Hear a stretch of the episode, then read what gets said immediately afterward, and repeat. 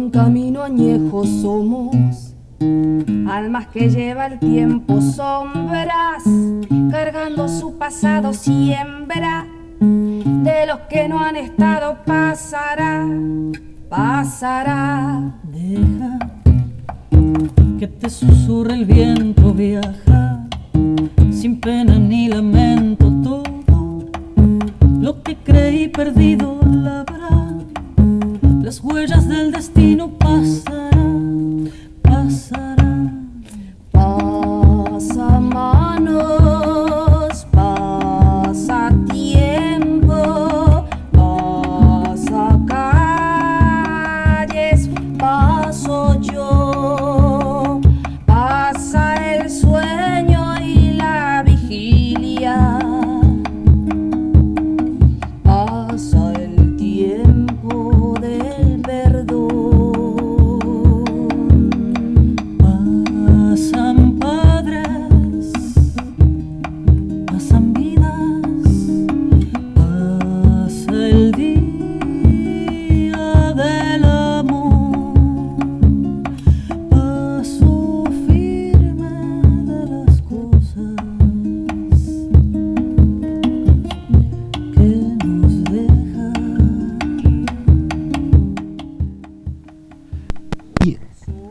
Pero muy buenas tardes a nuestra querida audiencia de Radio Rebelde FM 104.1, ahora cooperativa de trabajo.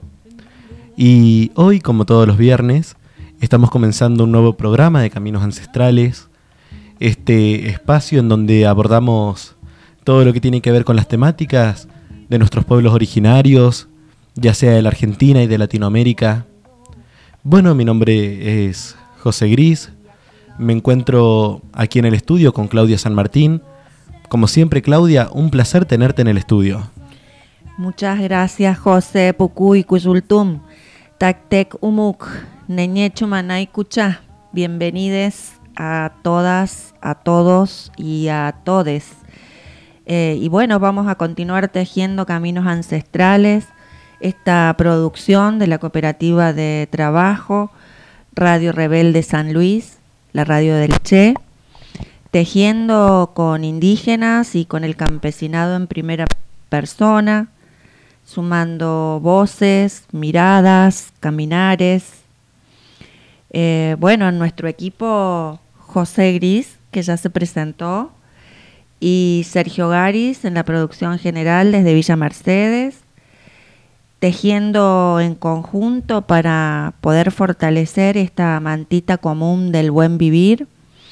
Y en esta oportunidad, en el día de hoy, vamos a tener el placer de poder entrevistar al doctor Daniel Mato, que es doctor en ciencias sociales, investigador principal del Consejo Nacional de Investigaciones Científicas y Técnicas de la Argentina, pero por sobre todas las cosas, un muy buen amigo de los pueblos indígenas y afrodescendientes.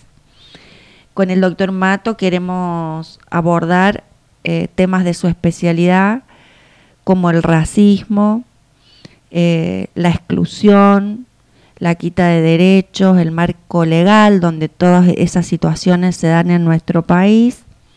Y también vamos a contar con una entrevista a Leticia Paricio, que es integrante del Movimiento Nacional Campesino Indígena Somos Tierra de la provincia de Córdoba. Leticia pertenece a este movimiento que protagonizó hace muy pocos días un acampe eh, en el, frente al Congreso eh, pidiendo derechos sobre la tierra y el agua. Eh, y nos va a contar la experiencia que se vive en esos territorios donde el agua no solamente es necesaria para la producción, sino también para la vida. Y por supuesto, vamos a tener, como habitualmente, las noticias que nos llegan desde toda la América del Sur y México eh, y desde distintos puntos de nuestro territorio nacional en lo que se refiere a la realidad que viven los pueblos indígenas de nuestra América profunda. Bueno, Eh, vamos a una pequeñísima pausa musical y ya continuamos con lo que Claudia iba adelantando, pero antes a nuestra querida audiencia les comunico que 2664-327834 es nuestro número de WhatsApp por cualquier tipo de duda, comentario. Les repito, 2664-327834. También se puede comunicar con nosotros en arroba Radio Rebelde SL en Instagram, en Radio Rebelde San Luis en Facebook y pueden buscar este programa como todos los de Caminos Ancestrales en Spotify, en Radio Rebelde Contenidos. Vamos a una ligera pausa musical y continuamos.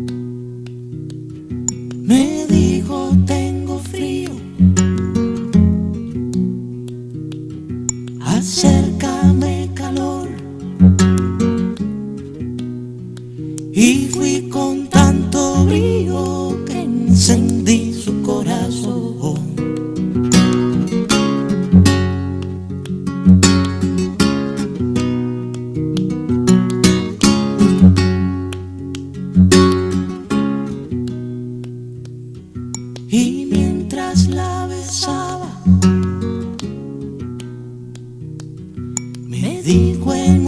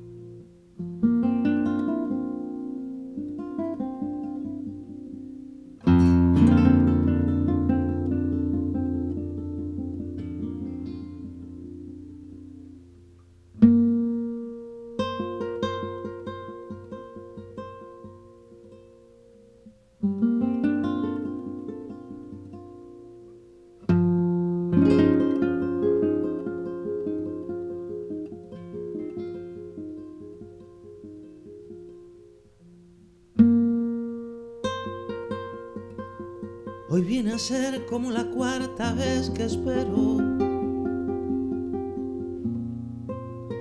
Desde que sé que no vendrás más nunca. He vuelto a ser aquel cantar del aguacero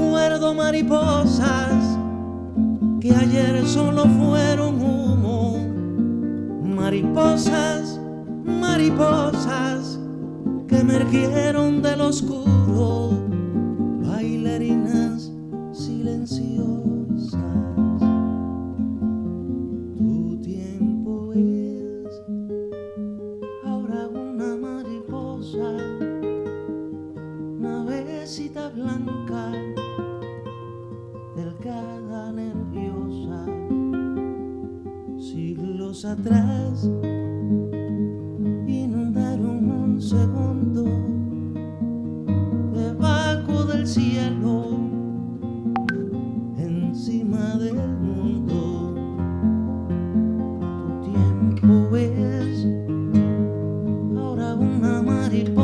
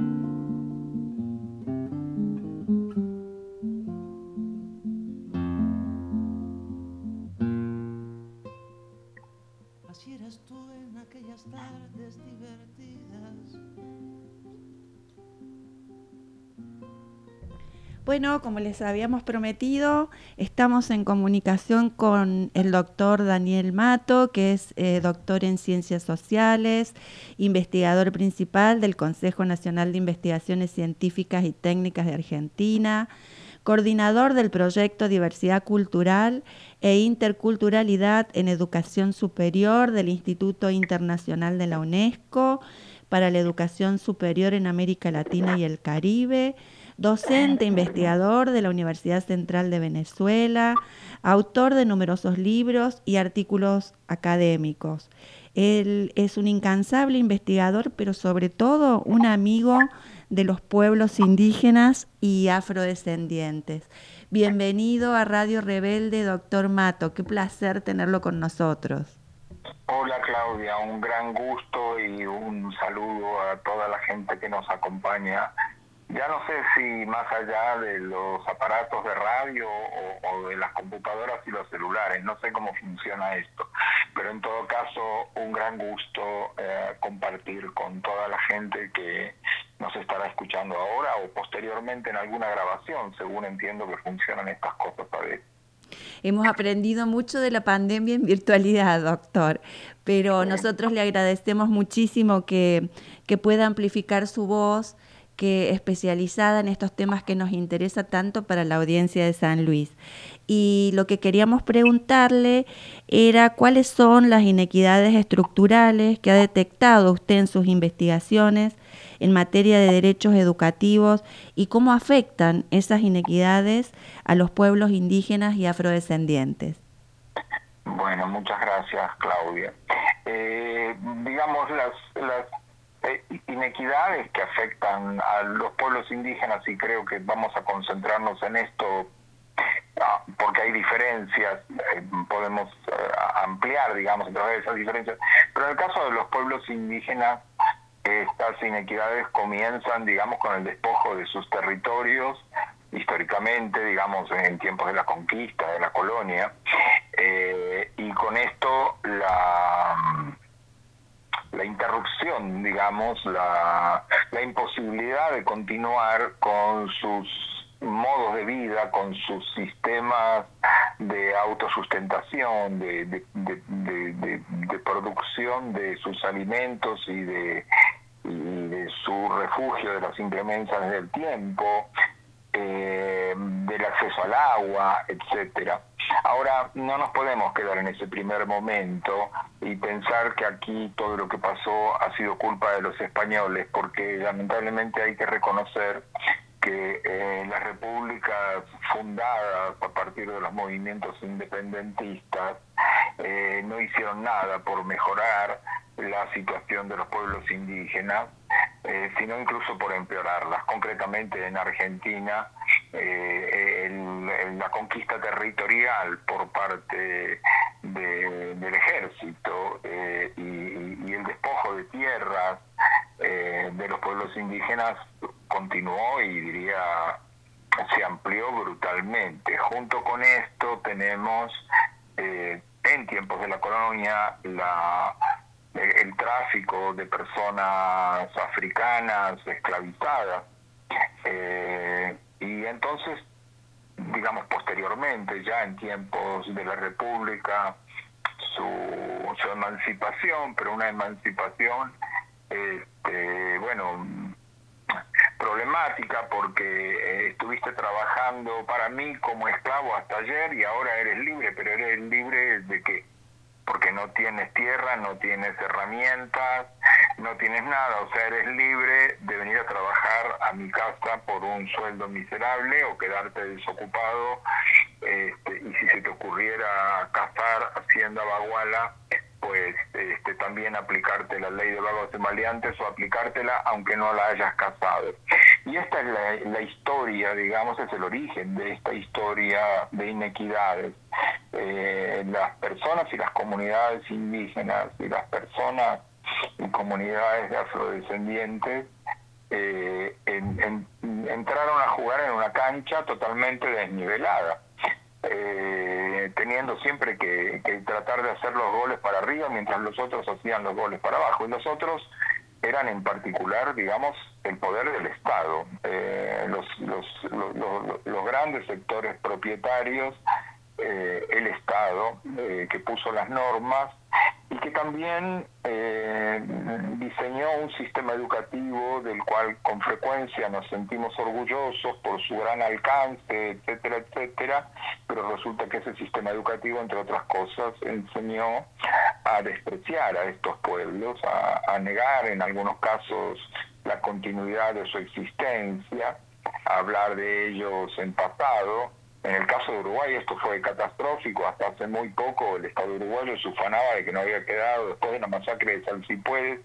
no había quedado un solo charrúa, y este es un mecanismo muy maravilloso para negar todo derecho de reivindicación territorial. En el caso de Argentina, como sabemos, apenas en la Constitución de 1994 se cambió aquello de eh, al Estado le tocaba asegurar el trato pacífico con los indios y su conversión al catolicismo para pasar a hablar del reconocimiento de su condición, digamos, de pueblos preexistentes y eh, la promesa de un reconocimiento territorial que hoy, casi 30 años después, no alcanza a nivel nacional, en algunas provincias esto es peor, en otras no es tan grave, porque estamos hablando de un promedio, pero salió casualmente un informe del INAI, del Instituto Nacional de Asuntos Indígenas, la semana pasada, y, eh, la ley de relevamiento territorial hasta ahora solo ha dado cuenta de menos del 40% de los territorios reclamados por las comunidades. Eh, perdón, está entrando una llamada desde Salta. Hola. Sí, lo estamos escuchando, doctor. me estaba entrando una llamada, me está entrando una llamada, yo no sé si ustedes me escuchan. Sí, sí, lo estamos escuchando perfectamente, doctor. Bueno, qué raro. A mí me aparece una llamada acá en el teléfono. Ya, ya desapareció y ya estoy hablando contigo de nuevo. Bueno, entonces este es el comienzo de la historia. Ahora, en esta historia pasan muchas cosas. Entre otras, en el caso específico de los pueblos indígenas, eh, es, la negación eh, de la existencia de sus lenguas. Argentina es un país en el cual hoy por hoy está documentado, hay al menos 15, hay controversias si son 15, 16 o 17 lenguas indígenas aún con hablantes activos, pero a nivel nacional hay una única lengua oficial, el castellano. En la provincia del Chaco se reconocen tres lenguas, el huichi, el com y el mocoit. En la de Corrientes el guaraní, y desde hace muy poco el Wichi también en Salta. Ahora bien, en términos prácticos, ¿qué consecuencias tiene esto? ¿En qué eh, provincias argentinas hay eh, oportunidades de educación intercultural bilingüe y con qué alcance y con qué calidad? En muchas no lo hay. Eh, en Chubut acaba un fallo judicial de acoger una demanda de educadores mapuches apenas hace un par de meses. Eh, estamos hablando de más de 200 años de, de la fundación de la República.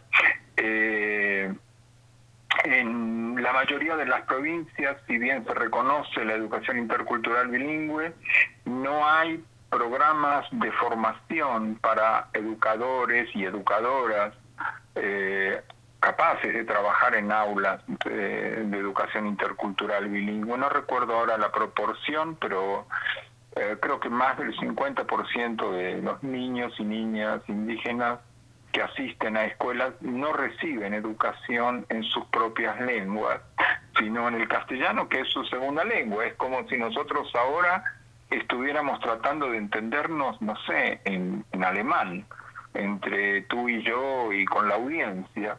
Entonces, imaginémonos que nos vengan a dar clases a nosotros en este momento en alemán, en francés, en inglés o en cualquier lengua que no manejemos.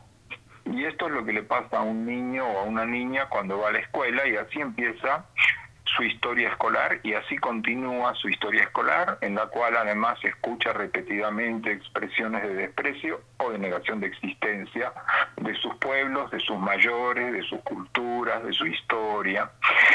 Y así se atraviesa la escolaridad. Luego hay que encontrar secundarias que comprendan la situación de esta diferencia lingüística, que por más que la gente adquiera el castellano, es una segunda lengua.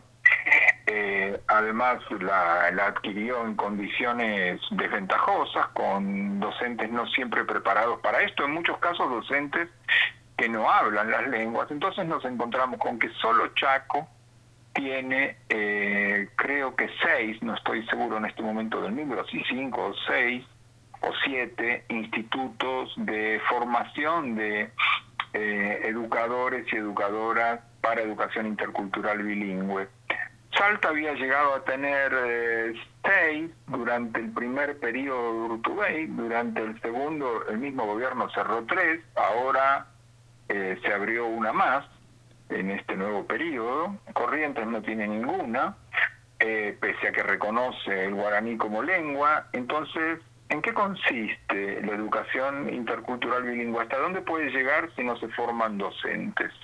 Y este es un problema de políticas de educación superior porque los docentes se forman en el sistema de educación superior, en algunos casos en universidades, en otros casos en institutos de educación superior, llamados de formación superior o de formación docente usualmente, eh, en los cuales no siempre es requisito hablar una lengua indígena para ingresar a ellos y difícilmente se la aprende suficientemente bien.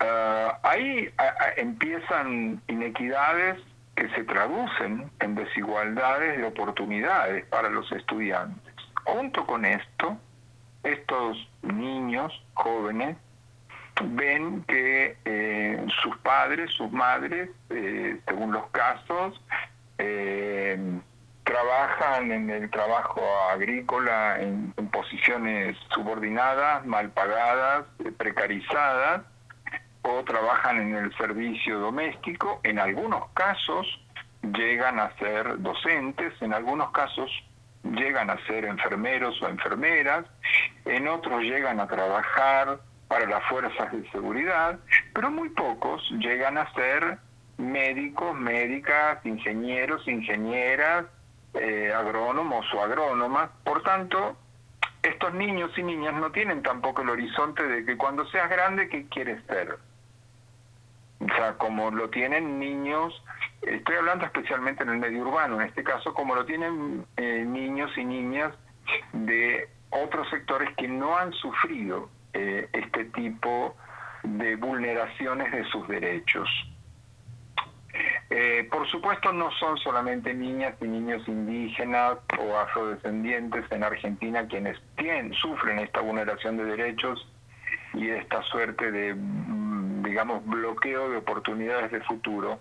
También los hay de poblaciones que eh, campesinas o rurales sin necesariamente ser campesinas eh, y también de gente que por esta misma historia ha migrado a las ciudades, a las periferias urbanas mayormente, eh, y no ha tenido oportunidades de inserción eh, laboral ni oportunidades equitativas de educación. Es muy importante, creo yo, diferenciar entre dos conceptos que se confunden y respecto de los cuales yo diría que el sistema educativo argentino, sin proponérselo, acaba siendo tramposo.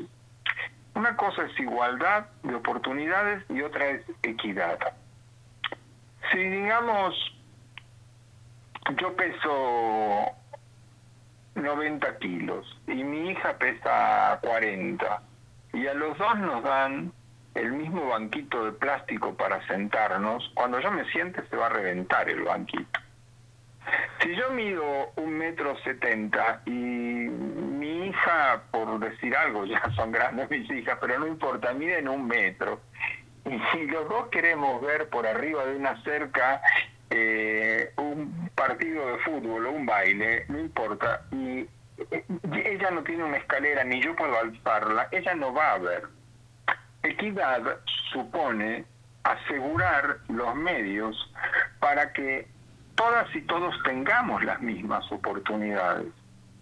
Cuando la educación en Argentina es gratuita, es gratuita si puedes llegar a la escuela. E, esto depende de a qué distancia te quedas, si hay caminos, si hay transporte público, etcétera. La educación primaria, en Argentina, digamos, es lo que además nos dan las cifras censales, asegura estas posibilidades para la inmensa mayoría de las niñas y niños. Pero ya no pasa lo mismo con la secundaria, porque no hay secundarias en todas las localidades y porque para llegar a la escuela secundaria tengo que, tengo que trasladarme y bueno, vaya a saber uno con qué si no tengo eh, ni un caballo, ni un burro, ni un auto, ni hay transporte colectivo y si llueve, eh, por mucho que tenga bicicleta, como es el caso de, muchos jóvenes o en algunos casos hasta moto, pues no necesariamente voy a llegar a la escuela, pero además resulta que me toca trabajar por más que haya una ley que dé por supuesto que no va a haber trabajo infantil, pero esta es la realidad de muchos niños y niñas, sobre todo en espacios rurales, pero también en espacios urbanos. Uno sube al subterráneo en Buenos Aires, subía cuando todavía no había pandemia, ahora pasa menos y ve la cantidad de niños que están eh, buscando algún medio de vida, eh, vendiendo cositas, eh, no sé, lapiceras, barbijos ahora supongo, este, están trabajando. Uno ve a las hijas e hijos de la gente que vive del reciclaje de desperdicios, no solo de cartón, también de plásticos, de metales, eh, acompañando a sus padres, porque los padres no los podrían, ¿cómo hacen los padres o las madres para mandarlos a la escuela si tienen que estar todo el día asegurando la recolección? Entonces, las oportunidades no son las mismas para todos. Hay gente que piensa que como la universidad en Argentina es gratuita y toda persona que haya terminado el secundario tiene acceso libre a ella, esto es igualdad de oportunidades. No, no, esto no es igualdad de oportunidades, porque hay, como muy bien me formulabas la pregunta, hay inequidades, hay inequidades estructurales que tienen que ver con la historia de nuestra nación. Y si el Estado no se da políticas para compensar esas diferencias, los ciudadanos, las ciudadanas, desde niños, no pueden ejercer esos derechos. No, no logran ejercer esos derechos, no solo los derechos educativos, algo semejante pasa con los derechos a la salud, con los derechos a la justicia. Hay casos en el país vergonzosos en varias provincias eh, de personas que han sido puestas presas sin poder entender qué, cuáles son los cargos que se le hacen, porque no se les ha puesto un intérprete. Ha habido un fallo judicial reciente al respecto, no recuerdo si también en la provincia de Chubut, en alguna provincia patagónica que obligó a traducir el fallo. En el caso del Chaco hay algunos avances, algunos no, hay significativos avances, porque hay formación de intérpretes eh, que funcionan tanto para el sistema de salud como para el de justicia, pero esto no es así en todas las provincias. Eh, estas son inequidades que afectan, entre otras cosas, las oportunidades educativas y que convierten en una ficción la supuesta igualdad que nos brindaría un sistema educativo gratuito de alta cobertura territorial en el país pero a la cual no puede llegar todo el mundo. Porque además, volviendo al caso de las universidades, pero aplicaría también para las secundarias, que usualmente no están cerca de comunidades, eh, para que un joven pueda dejar la comunidad e ir a estudiar, a cursar estudios, según los casos, debe viajar todos los días, lo cual supone disponer del tiempo y del dinero, o bien asentarse en una ciudad pequeña, mediana o grande, lo cual supone gastos que su familia no puede afrontar. Y además de esto, el joven deja de colaborar en las tareas comunitarias. Entonces no tenemos todas y todos las mismas oportunidades. No sé si, bueno, tal vez fue muy extensa mi respuesta. No, doctor, este está perfecto. Eh, lo que me quedaba pensando es cómo estas inequidades este, se contraponen al sistema jurídico y a las leyes existentes en nuestro país, porque por ejemplo la ley de educación superior reconoce el derecho a la educación intercultural bilingüe, pero no pasa lo mismo, este, digo, la, eh, eh, con la aplicación. La educación nacional reconoce, pero la de educación superior. Exacto, la, la, educación superior no. Hay una colisión ahí de los derechos que termina siendo este, que esto dependa de una voluntad política del funcionario de turno y no se realice. Es correcto lo que estás diciendo. En efecto, el derecho a la educación es un derecho humano consagrado en el artículo 75 inciso 22 de la Constitución Nacional, reforma del 94.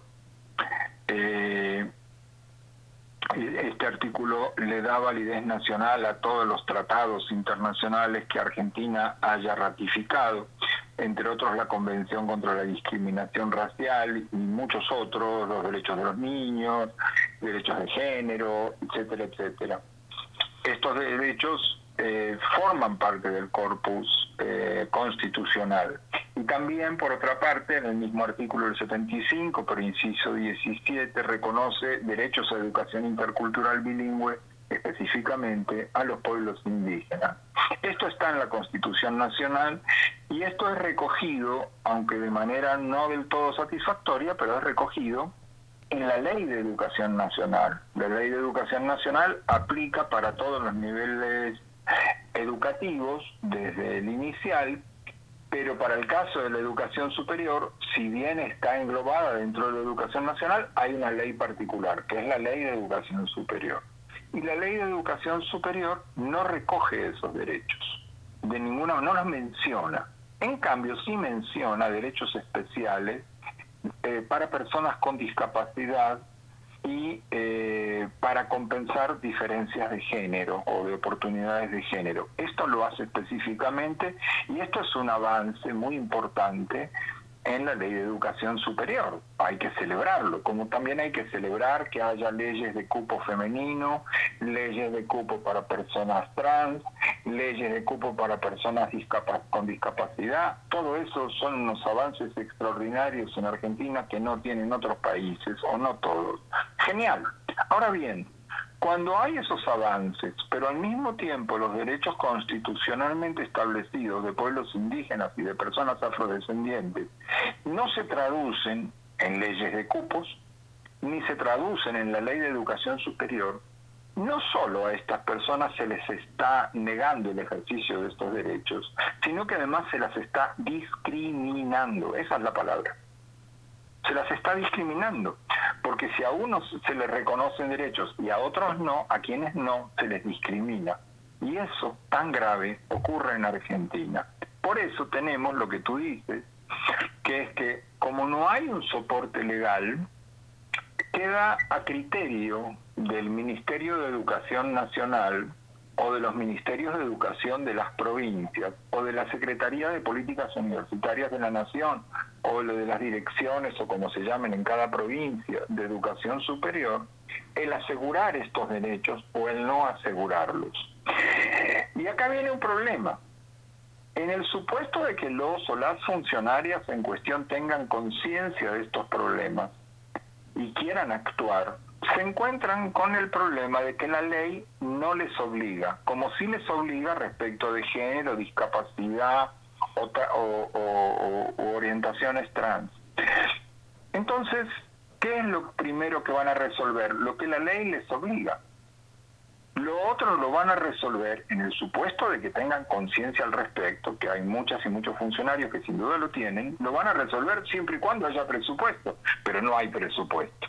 Entonces, aseguramos el cupo femenino, aseguramos el cupo para personas trans, aseguramos el cupo para personas discapacidad. Y en cuanto a la ley de educación superior, aseguramos formación apropiada que responda a estos derechos para toda esta gente. Ah, pero para los pueblos indígenas y para los afrodescendientes no. Entonces, las inequidades históricamente construidas se quedan sin el banquito sobre el cual montarse para poder mirar más allá de la cerca. La igualdad no es necesariamente equidad. Pero además, doctor, esto no le sirven a todo el mundo si todo el mundo no es igual. Eh, eh, pero además esto devela un profundo racismo, porque es un sector determinado al que se le niega el derecho. Sí, es correcto.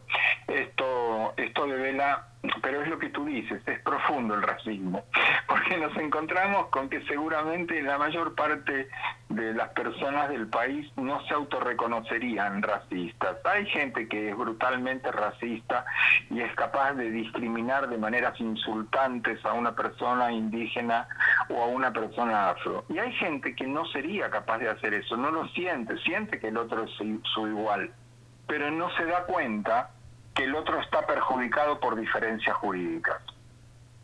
Es decir, no maltrataría necesariamente a una persona porque sea indígena o afro, pero tampoco sería capaz de darse cuenta que si esa persona no ha tenido oportunidades educativas, no es porque no le da el cerebro, sino porque ha tenido una trayectoria de vida que ha estado llena de, de inequidades, de limitaciones, de impedimentos. La famosa meritocracia centrada en el mérito académico no toma en cuenta el mérito que supone ir a la escuela cuando te queda a 20 kilómetros y tienes que ir caminando, ir a la escuela y volver a casa y, que no haya una mesa en la cual hacer las tareas, o ahora en la pandemia quedó clarísimo eh, los problemas de conectividad si no hay conectividad o si la conectividad es deficiente o si en toda la casa hay un celular para, para compartir o como mucho una tablet o tal vez una computadora. Entonces, ¿cuál es el mérito de un estudiante, digamos, de, clase media que tiene su propia computadora, que tiene asegurada conectividad, que no lo tienen todos los jóvenes o todos los niños y niñas del país, aun cuando se les haya entregado la computadora de Conectar Igualdad. Porque con la computadora no viene la conexión, no llega. Y esto lo estamos viendo quienes trabajamos en línea con, con estudiantes de todo el país. Claro. Eh, doctor, ¿y qué hacer? Porque también vemos que tampoco este, los pueblos indígenas y afrodescendientes tienen voz parlamentaria, las leyes colisionan entre ellas. Si se pide, por ejemplo, la unificación de la ley de educación nacional y la, la ley de educación superior, eso va a llevar tiempo, eh, no va a ser, este, digamos, eh, práctico en lo inmediato y el, el problema es que las lenguas, sobre todo las lenguas indígenas, son eh, la mayor muestra de resistencia de los pueblos indígenas, haberlas podido preservar, pero dependen de sus generaciones y de su transmisión. Entonces, este, hay lenguas, por ejemplo, como el cacán, que, que, están a punto de extinguirse, y con ellas toda la cultura.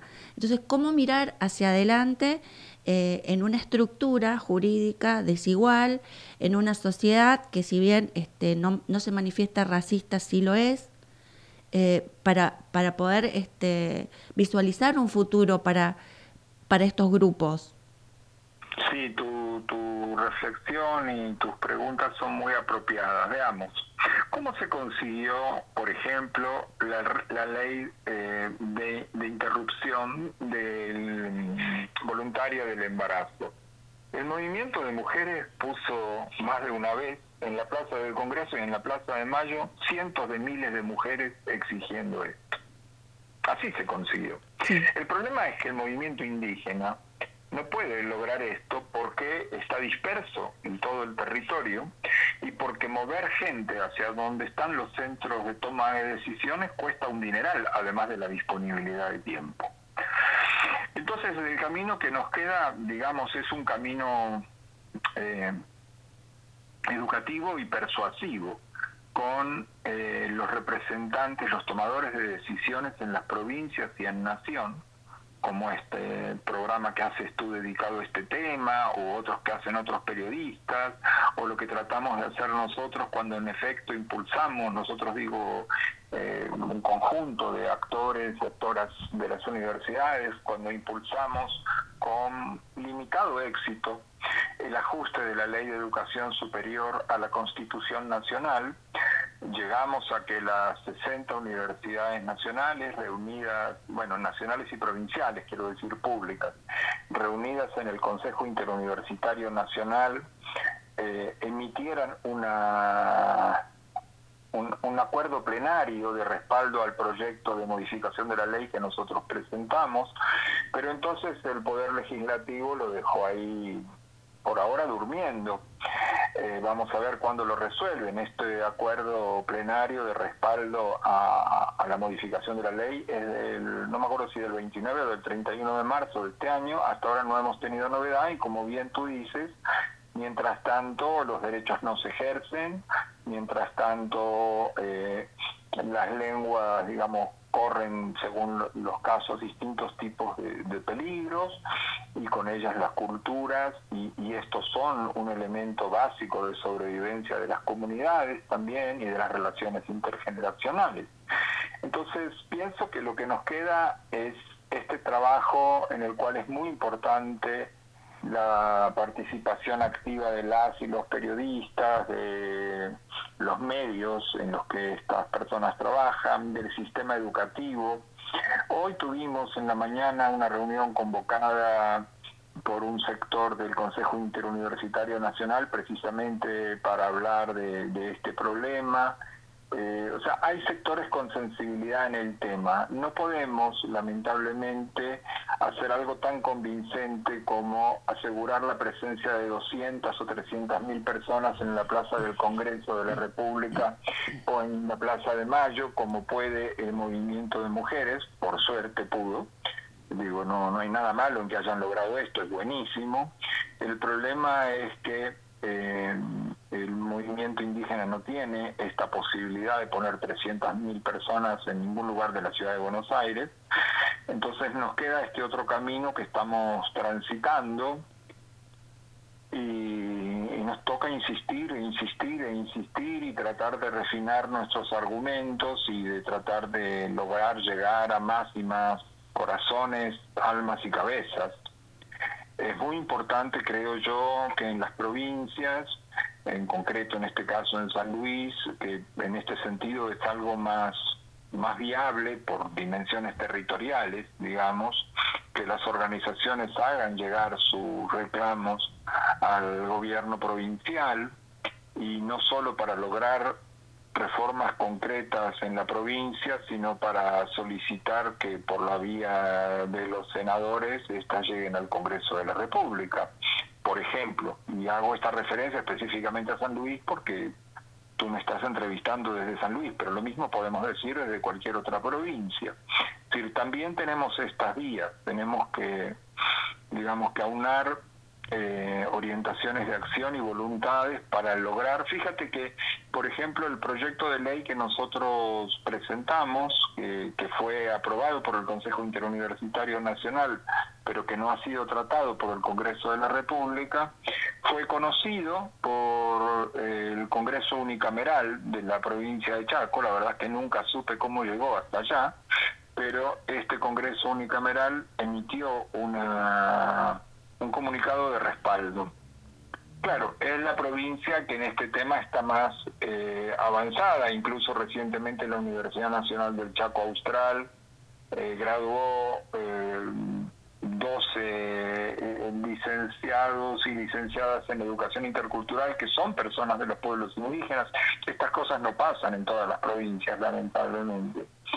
creo que hay mucho por hacer a nivel provincial porque desde la reforma del 94, eh, lo que hace al sistema educativo está muy eh, descentralizado y muchas decisiones, sobre todo en el ámbito educativo, quedan en manos de los ministerios de las provincias. Pienso en concreto, respondiendo a tu pregunta, que más allá de lo que, de lo que podemos hacer quienes estamos en la ciudad de Buenos Aires y como dice el chiste, cerca de donde despacha Dios, porque Dios está en todas partes, pero despacha en Buenos Aires, se dice, y entonces tenemos por ahí más chance de llegar con nuestra voz a organismos nacionales. Pienso que en las provincias hay mucho para hacer. O sea, si se lograra, por ejemplo, que se dieran en San Luis pasos como los que se han dado en el Chaco, en concreto en San Luis, esto sería un avance. Claro que sí. Y que además los senadores y diputados de San Luis respaldaran esto, esto sería un avance, como ocurre en el caso de Chaco. De hecho, un diputado puntano, José Luis Ricardo, cuando hicimos nosotros las presentaciones para la, la actualización de la ley de educación superior, participó en las deliberaciones y mostró su, su identificación con nuestro proyecto. Eh, así que ahí tienen un diputado que supongo que les pueden llegar, le pueden llegar por vía provincial. Eh, hubo otros diputados y diputadas de otras provincias. En total, en las reuniones que armamos eh, en esta suerte como de movida que se hizo entre la cátedra UNESCO que yo dirijo sobre educación superior y pueblos indígenas y afrodescendientes y tres cátedras especializadas en derechos indígenas, de la Universidad Nacional del Nordeste una, de la Universidad Nacional de la Patagonia San Juan Bosco otra, y de la Universidad Nacional del Litoral, organizamos eh, dos reuniones en Internet en las que participaron eh, rectoras y rectores como de 15 universidades, eh, mm, participaron referentes, en algunos casos dirigentes de organizaciones indígenas y afro en un número superior a 70 en total, de 12 provincias, participaron muchas colegas eh, de universidades y participaron en total, no me acuerdo ahora si fueron siete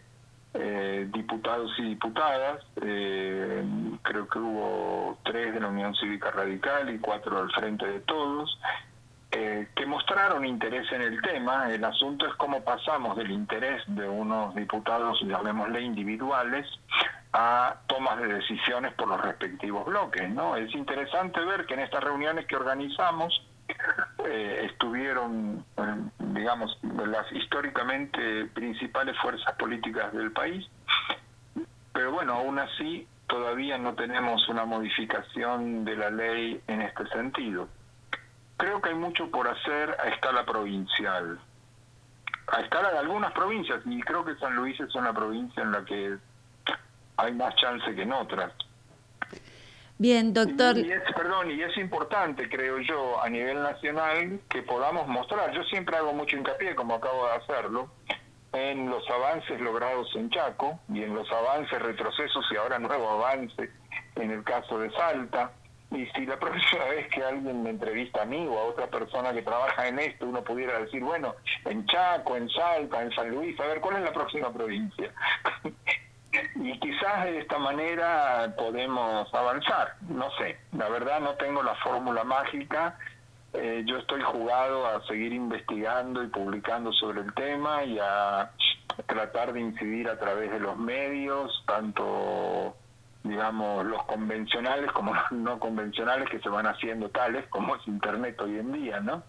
Eh, y bueno, y tú lo estás haciendo, y ya lo has hecho antes, porque recuerdo que me hiciste una entrevista hace ya un par de años sobre este mismo tema, eh, que, que, se convirtió en un cable de Telam reproducido por muchísimos medios del país.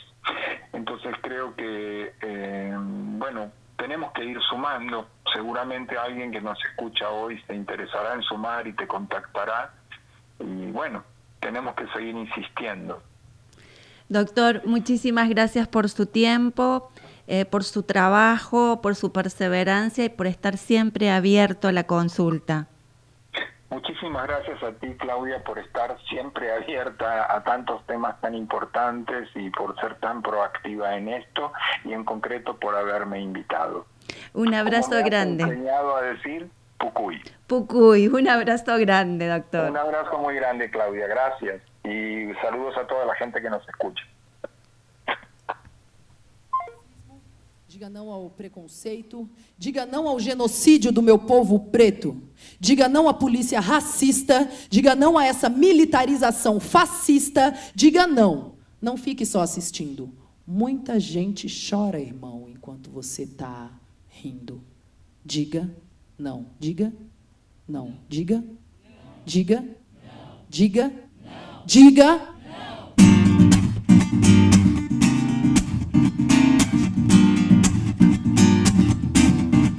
Diga não ao racismo. Diga não ao preconceito. Diga não ao genocídio do meu povo preto. Diga não à polícia racista. Diga não a essa fascista. Diga não, não fique só assistindo. Muita gente chora, irmão, enquanto você tá rindo.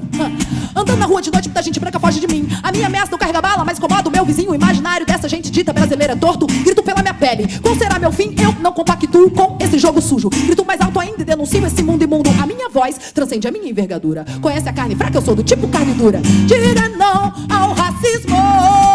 Diga não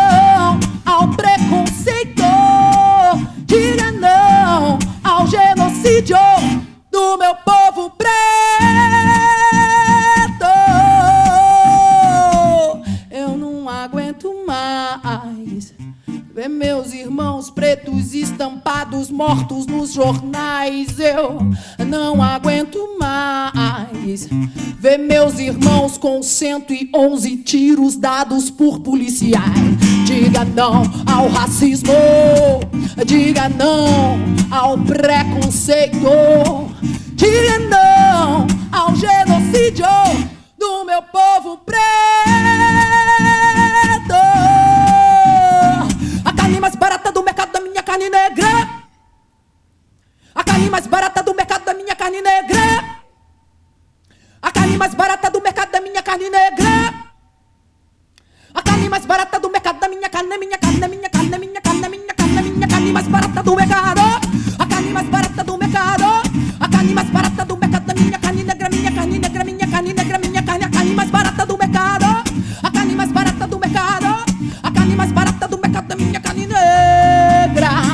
A lua cheia, clareia as ruas no capão. Acima de nós, só Deus humilde, né não, né não saúde. Mulher e muito som, vinho branco para todos, o advogado bom. É de fuder, terça-feira é ruim de rolê, vou fazer o quê? Nunca mudou, nem nunca mudará. O cheiro de fogueira vai perfumando o ar, mesmo céu, mesmo CEP. No lado sul do mapa, sempre ouvindo um rap.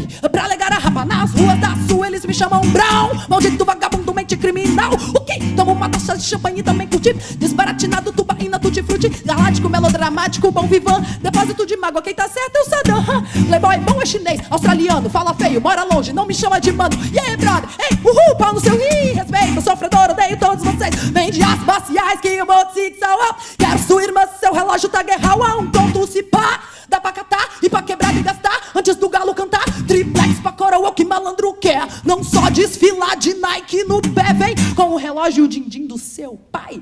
Mas pro rolê com nós cê não vai, nós aqui, você lá, cada um no seu lugar, entendeu? A vida é assim, tem culpa eu, é o crime ou o creme, se não deves não teme as perversas senhoriça e os inimigos treme e a neblina cobre a estrada de tapecerica. Sai, sai, sai, sai, sai, Deus é mais, vai morrer pra lá, zica. Hey, hey, diga não ao racismo, diga não ao preconceito, diga não ao genocídio do meu povo preto. Diga não à polícia racista. Diga não a essa militarização fascista. Diga não, não fique só assistindo. Muita gente chora, irmão, enquanto você tá rindo. Diga não ao racismo. Vai. Diga não ao preconceito. Mais alto. Ao genocídio do meu povo preto. A polícia racista. A essa militarização fascista. Não fique só assistindo, muita gente chora, irmão. Enquanto você tá rindo, diga não ao genocídio do meu povo preto.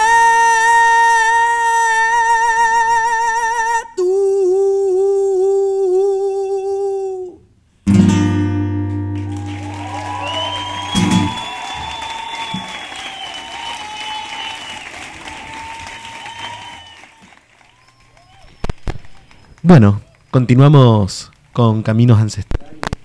Son exactamente las 18 horas, 6 de la tarde. Estábamos escuchando de Vía Ferreira, Diga No, Diga Now, eh, perdón por mi pronunciación en portugués. Y teníamos una noticia sobre el año nuevo, ¿puede ser?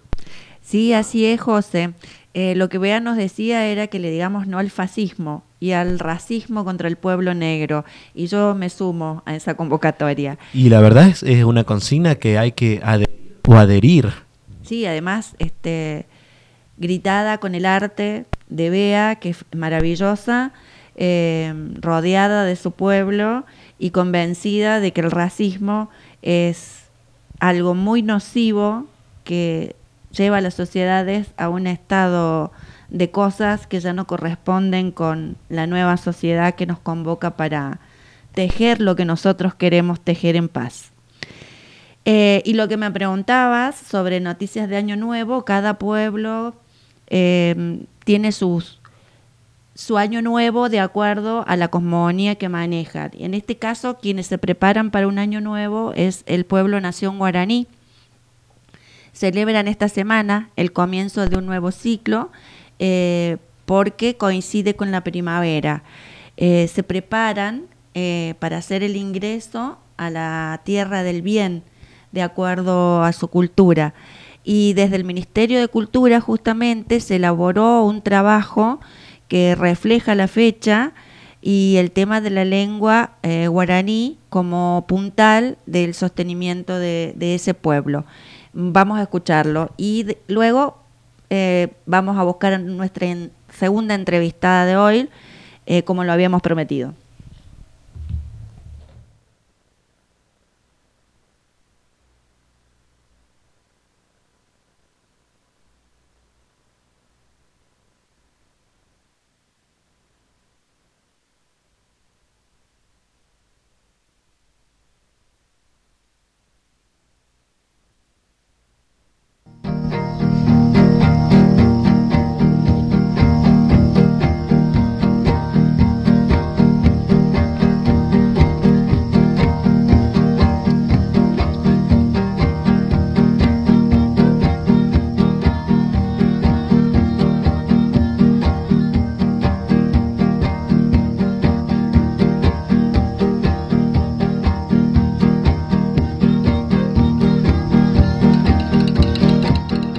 U en guaraní es una época que comienza a finales de agosto en el que se dice que es un tiempo nuevo. Ara es tiempo, Puaú o Puajú es nuevo.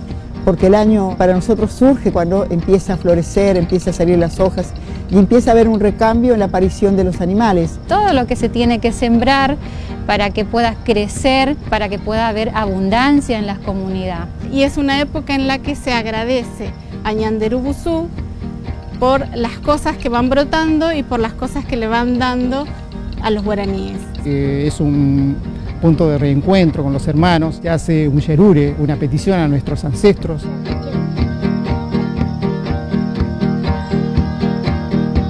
La nación guaraní es una nación muy extensa. En Sudamérica ocupa Brasil, lugares en Venezuela, en Colombia, en Paraguay, en Argentina y en Bolivia. O sea que es una nación muy extensa que tiene muchas parcialidades, mucha diversidad dentro de la nación. Nosotros tenemos una simbolización que es nuestra bandera guaraní, de lo cual eh, representan los colores, eh, la roja, la sangre derramada por nuestros hermanos, eh, la verde, la esperanza. estamos trabajando constantemente por la reconstrucción de nuestra identidad, por eso estamos difundiendo el idioma.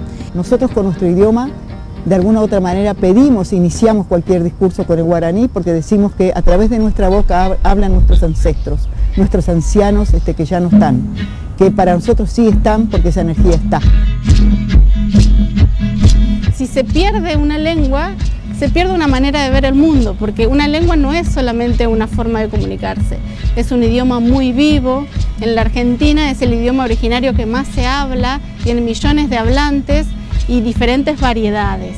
Somos parte, somos el pasado, somos el presente, estamos activos cuando hay necesidades, cuando hay ataques. Ahí surge este, eso ancestral que perduró durante miles y miles de años y acá estamos parados y que estamos actuando no solo con la sociedad indígena, sino también con la sociedad no indígena.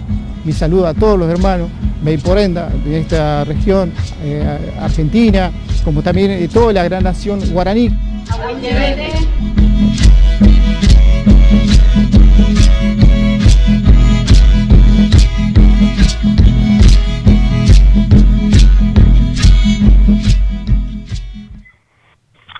Bien, y como les habíamos prometido, estamos en comunicación telefónica con Leticia Paricio, que es integrante del Movimiento Nacional Campesino Indígena Somos Tierra de la provincia de Córdoba. Em, este movimiento participó recientemente durante esta semana de una acampe frente al Congreso donde se reclamaba por la aplicación de la ley de acceso a la tierra y enfrentan este, problemáticas muy profundas dentro de su territorio que vamos a compartir con Leticia para conocer este, bien de qué se trata. Eh, buenas tardes Leticia, muchas gracias por llegarte hasta Radio Rebelde San Luis. Hola, buenas tardes, gracias también por el contacto, por darnos un rato para, para compartir nuestras experiencias.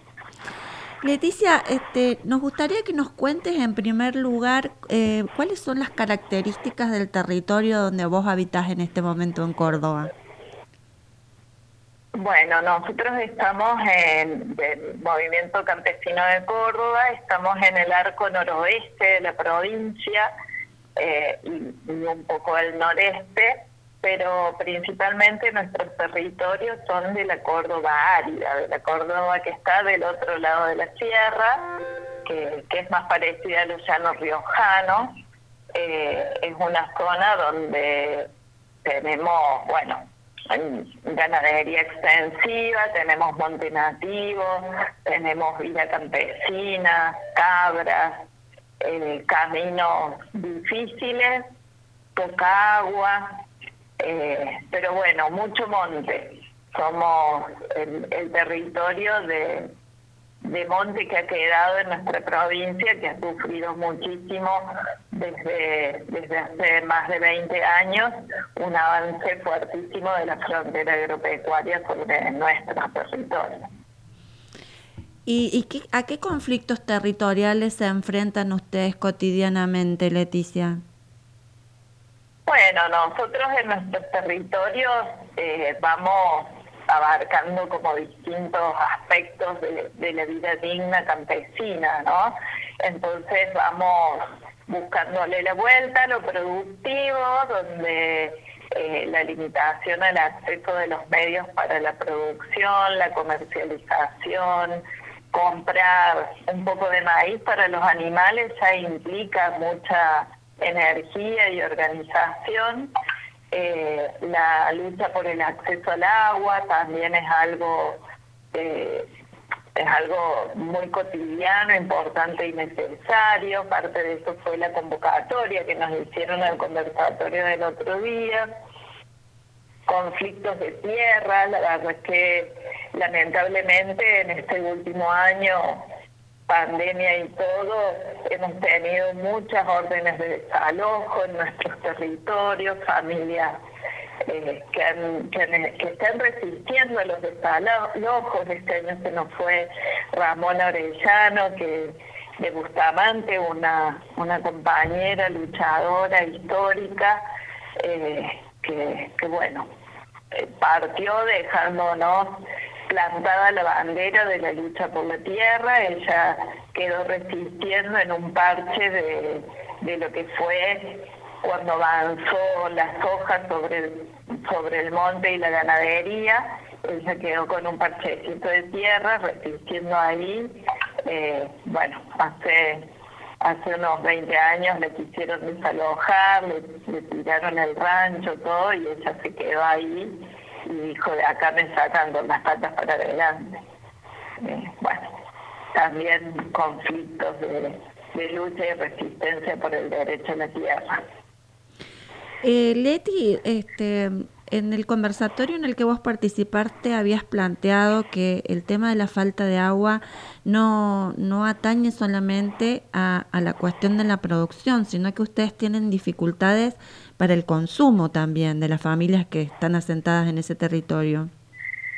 Sí, sí, nosotros vivimos en, bueno, en esto, en una región del Chaco árido, con un régimen de lluvias que, que se está corriendo cada vez más, pero en nuestra zona las lluvias son con suerte desde mediados de diciembre hasta fines de febrero y después el resto del año prácticamente no llueve, pueden caer algunas agüitas entonces, eh, bueno, también en el compartir con, con otra gente que vive en zonas áridas pudimos aprender a que en realidad lo que hay que hacer es convivir con este árido, poder aprovechar la época de lluvia para, para hacer la reserva para el resto del año.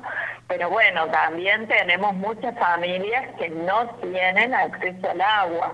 Nosotros en los años que tenemos de organización, más de 20 años, hemos, hemos abordado la temática desde múltiples, eh, eh, desde muchas, muchas pruebas y error, los aljibes, los materiales, el dimensionar, el hacer la cuenta de acuerdo a cuántos animales para pensar en una represa, cuántos en la familia, cuántos metros de techo, para saber cuánta agua vamos a poder juntar en un aljibe, en una cisterna, eh, como bueno, hemos tenido que hacer mucho nosotros como organización para, para ir resolviendo, pero también mucho peleando porque, porque el Estado se haga cargo de, del acceso al agua. Y en nuestra realidad campesina, el acceso al agua tiene que ver con el agua de bebida, el agua potable, el agua para la familia, pero también de la producción. Y eso fue algo que nos llevó mucho tiempo de lucha porque, bueno, la producción es parte de la vida misma campesina. Entonces, por más que vos tengas un tacho de mil litros y que de vez en cuando te llenen esa reserva de agua para tomar, eh, tampoco podés estar si, si los animales no tienen agua, porque eh, está integrada la vida misma cotidiana. Entonces, bueno, la lucha por el acceso al agua, tanto para eh, consumo humano como para producción, es una lucha que sigue en pie, que hemos avanzado, hemos aprendido mucho, hemos desarrollado tecnologías puesto, en práctica, pero todavía hay muchas familias que al día de hoy no tienen cómo recibir agua. Las obras de agua en general son costosas, en general eh, hemos hecho incluso redes de agua potable, eh, elevando tanques, viendo qué sistema de bombeo hace falta. Bueno, el Estado es necesario que esté que esté ahí presente con política pública de acceso al agua. Ustedes han, han instalado cisternas con ese sistema de placas. ¿Qué resultado les dio esa instalación? ¿A cuántas familias abastece? Mira, nosotros hemos hecho, nos pasó que hicimos un proyecto con eh, una, dos ONGs brasileras y parte fue el intercambio. Y la verdad que ellos, nosotros estamos ahí dándole vuelta porque a los aljibes no le encontrábamos la vuelta porque se, se se hacían fisuras y perdía el agua, teníamos problemas y nos convidaron a ir a conocer eh, esta tecnología de los sistemas de placa. Lo interesante, los que nos, nos trajimos de allá muy convencidos, aparte de la tecnología de la cisterna, que es una tecnología interesantísima de cómo construirla, de la técnica en sí, cómo se implementa en el semiario brasilero, fue algo que, que, no, que nos trajimos como como un lindo objetivo cumplir en Argentina. Ellos trabajan con el Estado, ONG y, movimientos sociales con una línea que es la, línea de, una, de, un millón de cisternas, era la propuesta para todo el semiárido, que en todas las familias del semiárido tengan una cisterna de 16 mil litros para el consumo humano. Después generaron otro programa que se llamó Una Tierra y Dos Aguas, donde desarrollaban otras tecnologías respecto del agua, pero para producción. Que ahí está la cisterna de placa de 52 mil litros.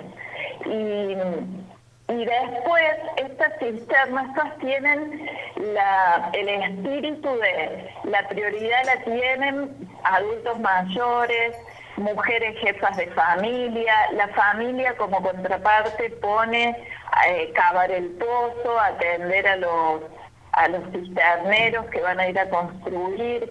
Fuimos copiando algunas de esas cosas, no solo la, la técnica dura, sino todo ese contexto y todo lo que generaba ese construir de las cisternas. Así que sí, hemos hecho, tenemos tres equipos de cisterneros acá en el MCC equipados, entonces fuimos haciendo algunos proyectos para poder ir eh, eh, distribuyendo, digamos, estas obras y ayudando a que las familias accedan al agua. Porque también para hacer una cisterna en lugares poco accesibles, lo importante es que llegue la arena, los materiales, cuando compramos tanques de 10.000 litros, era un tema porque cómo los movíamos, cómo entraba un camión para semejante estructura. Y las cisternas en ese sentido nos dieron la posibilidad de, de llegar en una camioneta trasladando materiales y haciendo accesible también eso eh, como posibilidad de obra en, en territorios donde, donde los caminos son difíciles. Y todo esto, Leti, con organización popular y sin apoyo del Estado ni nacional ni provincial, eh, la, la organización de, de, Somos Tierra y de los campesinos que, que viven a tu alrededor. Y sí, o sea, hemos recibido, sí hemos gestionado recursos, nosotros hemos como pensado la línea de acción y después ir buscando recursos.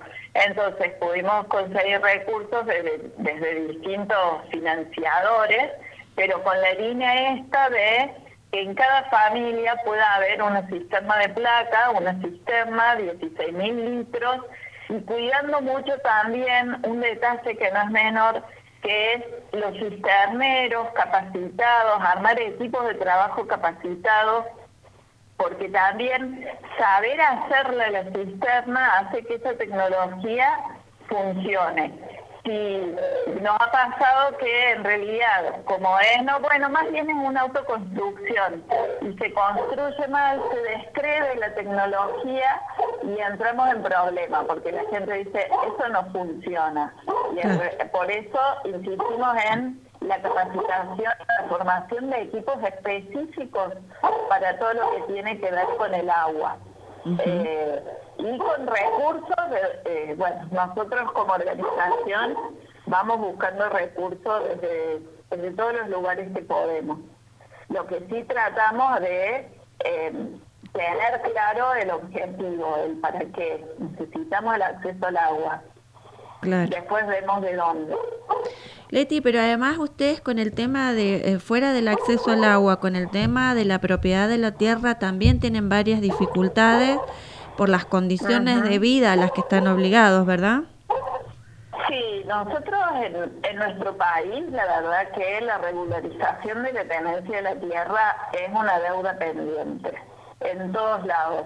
Nosotros en Córdoba tenemos, y fue parte de una lucha hace unos 20 años, en Córdoba se creó un registro de poseedores que de algún modo es una herramienta para eh, fortalecer la tenencia de la tierra, porque ya el Estado te reconoce poseedor, pero lamentablemente es una, o sea, sí es una política pública, está presente, pero es siempre es un lío, inicias el expediente, a veces duermen años y después de ese registro, cuando está habilitado, vos teóricamente haces una mensura, un juicio de usucapión y podés acceder a la escritura de esa tierra.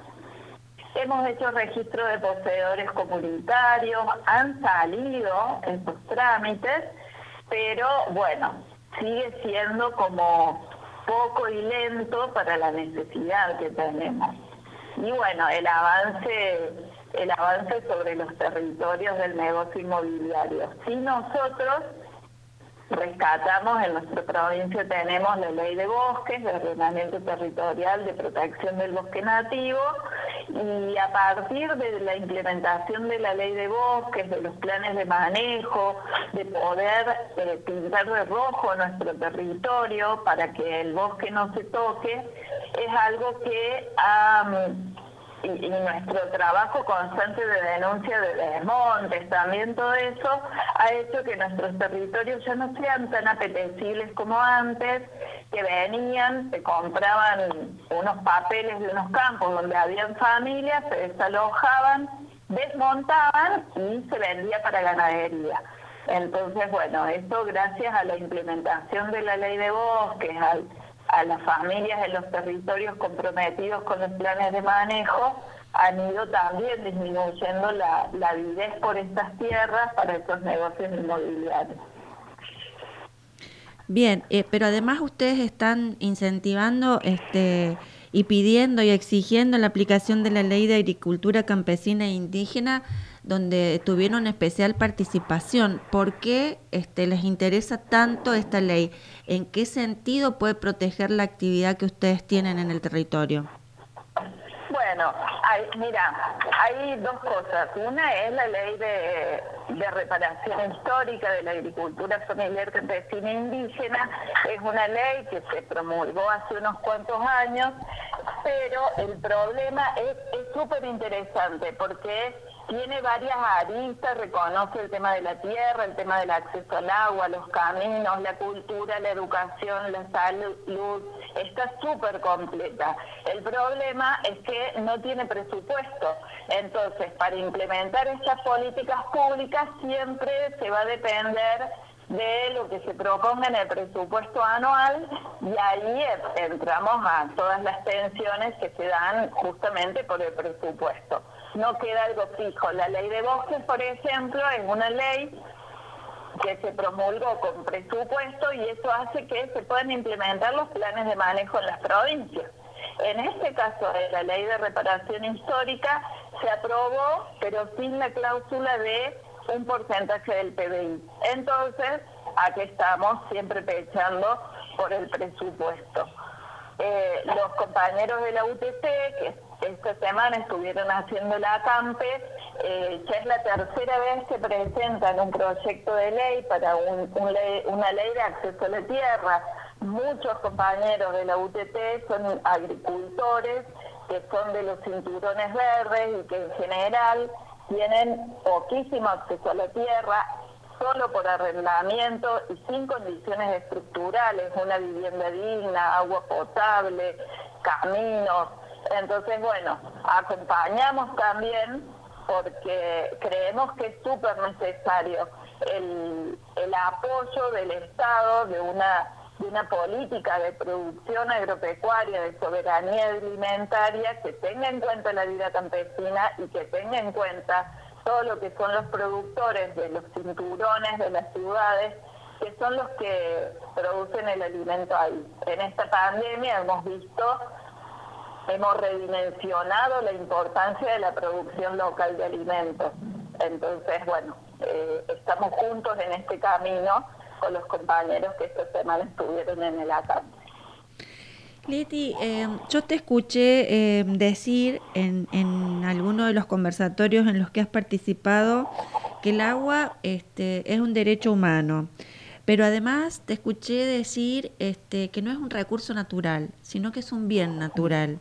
Y eso es todo un cambio de paradigma. Me gustaría conocer en, en profundidad este, esta mirada tuya sobre este tema. Bueno, los recursos es como que son algo que no se agota, que están ahí, que los podemos usar. Nosotros creemos que son un bien, que son un bien del pueblo y que como ser, como un bien del pueblo, el pueblo tiene que tener posibilidad de opinar y decidir sobre su uso. Tiene que estar disponible para todo el pueblo, no para algunos. Y todo lo que son las políticas eh, de, desarrollo, las políticas económicas y las políticas de producción tienen que ver con la decisión de cómo se usan esos bienes que son de todos. Por eso nosotros también reflexionamos sobre todo lo que son los modelos extractivistas, sea la agricultura intensiva, sea la mega minería, sean las granjas, las mega granjas porcinas. Eh, esos modelos extractivistas están decidiendo sobre, bienes que son de todos, no sobre esos recursos naturales disponibles para el mundo. Bien, Leti, muchísimas gracias por llegarte a esta Radio Rebelde. Eh, estamos a tu disposición para lo que necesites. Gracias por tu lucha y, y muchísimas gracias por haber accedido a la entrevista. Bueno, muchas gracias, gracias siempre por, por difundir nuestras palabras, nuestros bueno, nuestros aprendizajes, por compartir.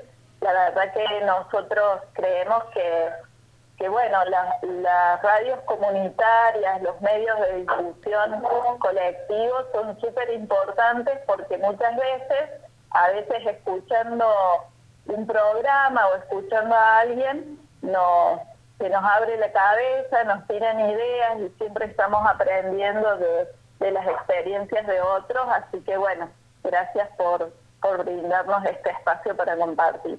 Gracias a vos por tejer con nosotros, Leti. Bueno, a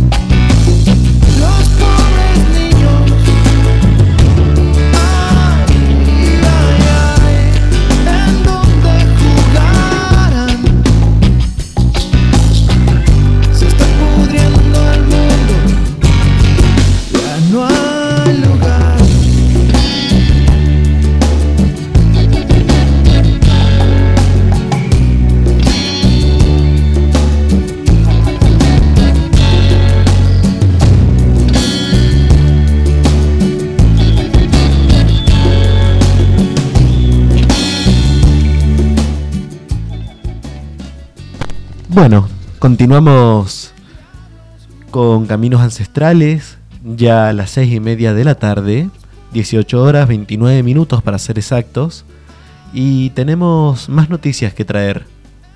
Sí, sí, para no irnos de Córdoba, vamos a presentar este, una noticia sobre la movilización de pueblos originarios en esa ciudad que nos llega de la mano de Sergio Garis desde Villa Mercedes. A ver qué nos trae Sergio en esta oportunidad.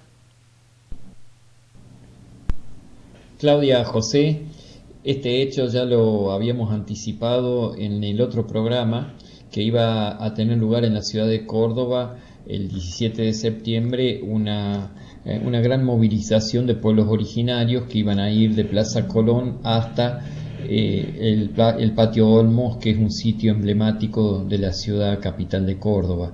Eso ocurrió, y ocurrió y nuestros hermanos de pueblos originarios que nos enviaron la noticia lo califican como un hecho histórico.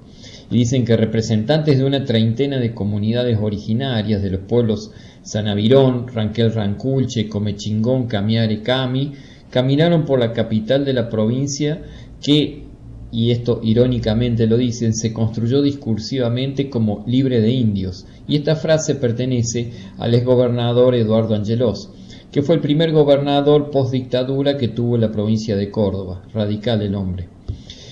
Niños y niñas, ancianos, ancianas de los pueblos y venidos de diferentes puntos de las provincias, se juntaron desde temprano en la plaza Camichingón, la conocida eh, Plaza Colón, ¿no? Y allí las autoridades de cada comunidad narraron a la prensa en primera persona la violencia nocida y colonial de las que son testigos en los territorios y que se han recrudecido en el último año. A posteriori, ellos eh, se dirigieron, eh, se dirigieron eh, como decíamos, a través de la avenida principal, de la avenida Colón, hasta el patio Olmos. Allí este, fue el centro de una gran convocatoria y fueron acompañados por distintas organizaciones sociales este, de distintos pueblos originarios que se, que se sumaron. En el lugar leyeron un manifiesto, porque redactaron un manifiesto de las comunidades originarias de Córdoba a cuatro días del equinoccio. Le llamaron al manifiesto Caminata de los Pueblos Indígenas de Córdoba, nos tocan a una comunidad, nos tocan a todas. Y me permito leer eh, el contenido porque es muy profundo, Claudia y José.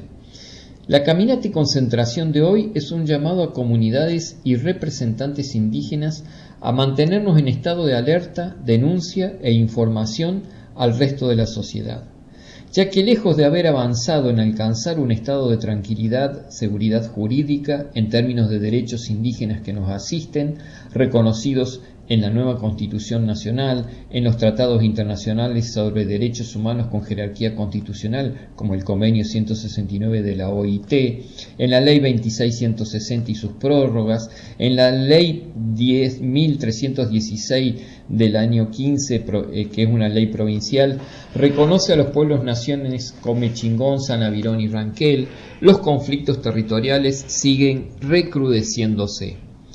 La inacción de la justicia, el desarrollismo inmobiliario y minero, junto a usurpadores y redes de estafadores, producen el despojo, el avance sobre los territorios, la destrucción de sitios ancestrales y antigales, la violencia de género, criminalización de comuneros, la matanza de animales, atentados, imputaciones de la justicia sin sentido. Todas estas situaciones se han recrudecido en los últimos meses y profundizan una política colonialista, patriarcal y esclavista, vulnerando contundentemente los derechos colectivos que tenemos como pueblos preexistentes a los estados. Atropellan nuestra identidad y espiritualidad cuando destruyen lugares sagrados y de memorias, y los cementerios que guardan a los ancestros y con los cuales estamos unidos. Nos siguen colonizando cuando deciden sobre sitios que llaman arqueológicos con sus políticas patrimonializadas y nos excluyen de la consulta de la ley que obliga en esta Córdoba adopta y libre de indios que nos sigue ignorando. Asimismo destruyen el monte nativo y con ello se debilita también nuestra fuerza espiritual como pueblos indígenas, porque esas políticas, además de coloniales, patriarcales y ecocidas, son políticas etnocidas, porque no solo atentan contra el monte, sino contra nuestros guardianes, sitios sagrados, muertas y muertos, espíritus protectores y nuestra identidad. Para nosotras y nosotros, el territorio no es solo una extensión de tierra, una parcela, un terreno, un campo, una hectárea, mucho menos una propiedad. Es autonomía, autosubsistencia, soberanía alimentaria. Es la parte integral de nuestro ser. El territorio es quien nos da la identidad. Del territorio somos guardianes y aprendices. Conocemos el pasado, el presente y el futuro de nuestro existir. Cuando estamos en contacto con él, aprendemos de la convivencia con lo natural y cultural, atisbando lo cotidiano con alteridad y empatía a todo lo que nos rodea. No podemos ser sin pertenecer. Es la marca y guía de nuestro buen vivir. Cuando se habla de territorio, se habla de familia, encuentro, respeto, aprendizaje, comunión, ancestros, memorias, ceremonias e historias reales, la de nuestros ancestros y nuestras ancestras. Después de seguir detallando algunas cuestiones, dicen, exigimos al Estado provincial acompañamiento en las causas jurídicas y procesos judiciales en cada conflicto territorial, capacitación a sus funcionarios en términos de derecho indígena, que se nos garantice el acceso a la justicia, que se nos garantice la seguridad a las comunidades y la formación del personal policial respecto a los derechos y modos de proceder, cuando se solicite la protección a las comunidades indígenas en conflicto, ya que corren serio peligro la vida de nuestros hermanos garantizar el acceso a las políticas públicas acompañando con programas destinados a las comunidades indígenas y garantizar su supervivencia y de sus animales y chacras en emergencia. Participación directa de las comunidades en la restitución de nuestros ancestros que están en colecciones privadas y públicas.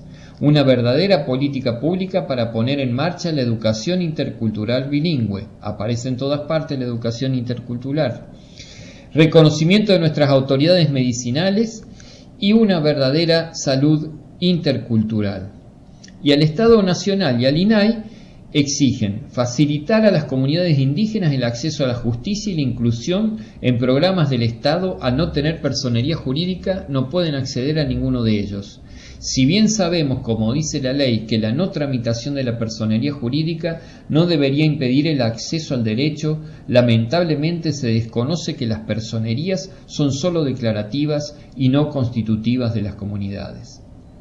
También piden otorgamiento en forma urgente de las personerías jurídicas pendientes, garantizar el cumplimiento de la ley de consulta, libre, previa, informada y de buena fe en el tratamiento de los conflictos la prórroga de la ley 2660 y que sea convertida en ley definitiva y se aseguren los fondos para su cumplimiento, la promulgación de la ley de propiedad comunitaria indígena, el relevamiento territorial y la inscripción en catastro de la provincia, el otorgamiento de otras tierras aptas y suficientes, articulación de programas sociales con representantes indígenas y garantizar nuestra participación en todo lo que concierne a los pueblos originarios.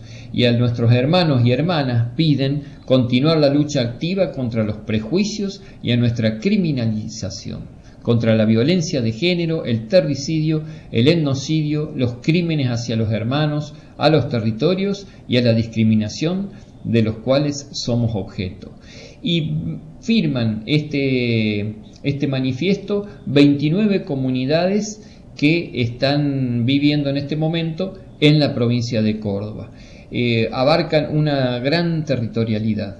Así que, bueno, esto es lo referente a lo ocurrido el día 17 en la ciudad capital de Córdoba.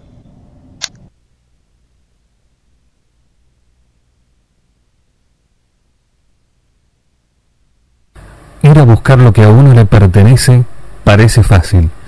Podremos oír en distintos lugares que ese algo que nos pertenece debe volver a nuestras manos y que, además, nuestras manos deben ser las que se encarguen de tomar eso que nos pertenece.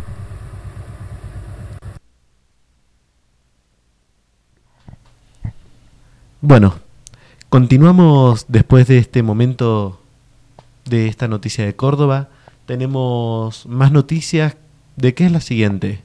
Y vamos a tratar este, sobre la prórroga de la ley 2660, la ley de propiedad comunitaria para los pueblos indígenas, eh, tan reclamada en este programa, tan reclamada por los pueblos, y finalmente se logró que el Estado Nacional le impulse, impulse su, su continuidad con la presentación de una nueva prórroga en el Congreso que aparentemente se extendería hasta 2025. Eh, Pero vamos a ver qué, qué nos dice Sergio sobre esto.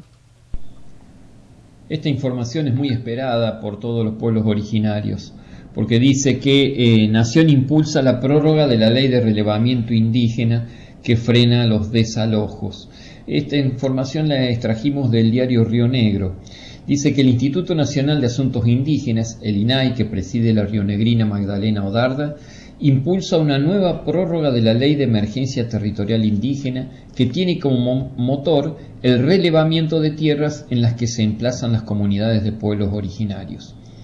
La Ley 2660 fue sancionada por primera vez en 2006 y tuvo tres prórrogas. La última fue aprobada en 2017 con un plazo de cuatro años que caduca ahora en el mes de noviembre. Por eso, el INAI impulsa una ronda de reuniones con comunidades, dirigentes políticos y sociales, diputados, senadores, se está eh, reuniendo eh, Magdalena Odarda, en busca de apoyo para que nuevamente se prorrogue la ley hasta el 2025, que tiene una deuda pendiente con el relevamiento de tierras, es decir, no se cumple el relevamiento de tierras. Y amparados en esta ley, La semana pasada, el gobierno de Neuquén acordó impulsar el relevamiento de tierras en el lago Marimenuco, donde existe una disputa entre la comunidad Caxipallín y un barrio privado. También meses atrás se otorgó reconocimiento de posesión ancestral a la comunidad mapuche Buenuleo de la zona sur de Bariloche al pie del Cerro Ventana. Con la prórroga de esta normativa también se extiende la suspensión de los desalojos de las comunidades indígenas, una herramienta a la que el INAI apeló para detener el desalojo de la comunidad Quintriqueo en diciembre pasado en Villa Langostura, un tema que tuvo relevancia nacional. Resulta fundamental que la ley continúe vigente hasta que se puedan relevar completamente la totalidad de los territorios de las comunidades atento a que la iniciativa atiende la emergencia territorial de los diferentes pueblos originarios de la República Argentina, señaló Darda tras reunirse días atrás con el Premio Nobel de la Paz Adolfo Pérez Esquivel, las senadoras nacionales María de los Ángeles Sacnún y Nora del Valle Jiménez y las diputadas Alcira Elsa Figueroa y Verónica Caliba que impulsan la iniciativa. Según en un informe del INAI, en el censo de 2010, casi un millón de personas se reconocieron descendientes de pueblos indígenas en Argentina. Pérez Esquivel acompañó el pedido de prórroga de la ley y además planteó la necesidad de sancionar otra normativa de tierras comunitarias cuyo proyecto está en el Congreso. Ir a buscar lo que a uno le pertenece parece fácil podremos oír en distintos lugares que ese algo que nos pertenece debe volver a nuestras manos y que, además, nuestras manos deben ser las que se encarguen de tomar eso que nos pertenece. Bueno, damos ahora la última noticia de este bloque, una noticia cultural, porque la Diablada Puneña fue declarada como Patrimonio Inmaterial de la Nación Peruana y Sergio nos trae los detalles sobre eso. Escuchamos un tema musical y terminamos en el último bloque que lamentablemente hoy debemos decir es el bloque de las malas noticias. Viajamos a Perú ahora donde el diario digital El Peruano nos trae una noticia de tipo cultural. Dice que declaran a la Diablada Puneña Patrimonio Inmaterial de la Nación. El Ministerio de Cultura declaró a la danza diablada puneña Patrimonio Cultural de la Nación. Ello con el fin de reconocer su trascendencia entre las prácticas artísticas y tradicionales y mediante un proceso participativo protagonizado por las comunidades portadores de esta costumbre. Se tomó en consideración la importancia de esta danza, la importancia que ocupa en la identidad festiva y religiosa de la población mestiza y urbana de la ciudad de Puno. Cabe aclarar que Puno está a las orillas del lago Titicaca y cuando uno va desde Bolivia es la primera ciudad que se encuentra. Y Puno es la ciudad del folclore peruano, es como nuestro Cosquín acá en la Argentina. Esta declaratoria constituye un importante reconocimiento tanto a la riqueza cultural del pueblo puneño como al papel fundamental de las agrupaciones de portadores y ejecutantes de la diablada puneña, gracias a las cuales se generan espacios para el fortalecimiento de la identidad regional y la afirmación intergeneracional de vínculos familiares y barriales, señaló el ministro de Cultura Ciro Galvez tras el reconocimiento. Asimismo, el funcionario destacó que la diablada, desde sus orígenes, ha sido un espacio de convivencia e intercambio cultural, expresando por medio de su estética y ritualidad las diversas herencias indígenas, ibéricas y africanas que conviven y dan sentido a la realidad multicultural, mestiza y globalizada del Perú contemporánea. La iniciativa de declaratoria surgió del colectivo Diablada Puneña Patrimonio Cultural e Inmaterial de la Nación, conformado, entre otros, por la Diablada Confraternidad Victoria, la tradicional Diablada Porteño, la espectacular Diablada Bellavista, la Asociación Cultural Diablada Confraternidad Huáscar, el conjunto folclórico Diablada Azoghini, la Confraternidad Diablada San Antonio y otras más que conforman una extensa cifra de diabladas en la ciudad de Puno. Hay una cifra que es 1960, que son las comparsas de diablada puneña que están contabilizadas hasta la actualidad.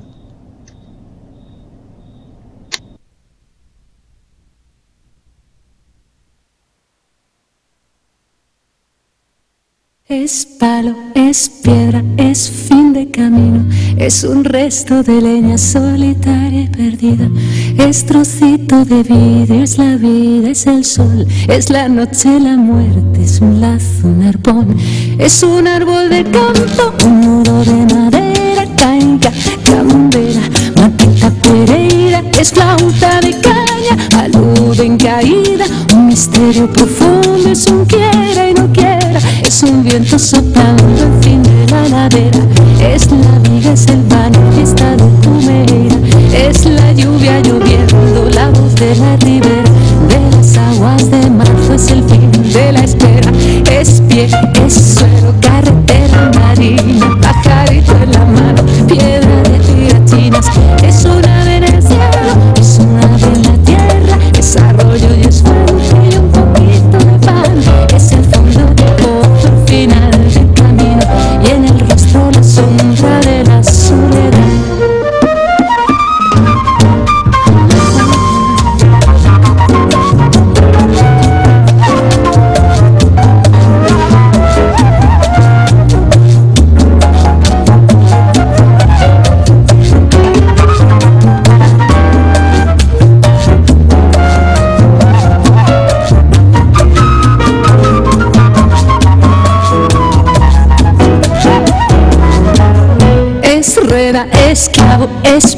y es gota goteando, es cuento es cuanto, es un pez, es un gesto, una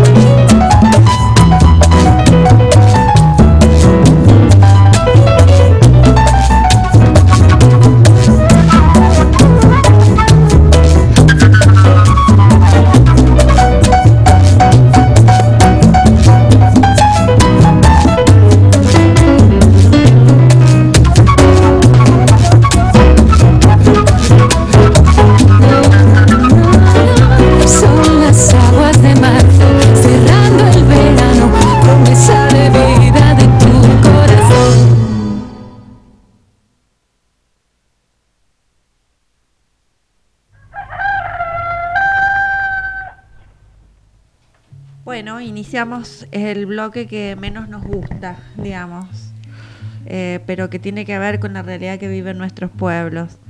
Hoy por la mañana, al menos de 50 efectivos del Grupo Especial del Cuerpo de Operaciones Especiales de Rescate, con apoyo de la Policía de Río Negro, desalojó el territorio recuperado por el LOF Quemquetreu en la Cuesta del Ternero, en las afueras del Bolsón. Tras la represión, la policía llevó detenido a varios integrantes a la comisaría 12, entre ellos un menor. Soraya Maicoño, referente de la Pull-Off en resistencia de Cuyamén, denunció que había un acuerdo con el fiscal de la causa de apellido Arrién para una audiencia de conciliación el próximo lunes a la mañana y señaló que hacemos responsables de esta situación de violencia y de destrucción de todos los elementos que había en el predio a Rolando Rocco, alguien que se fue quedando con diferentes espacios territoriales a partir de la tala raza indiscriminada del bosque.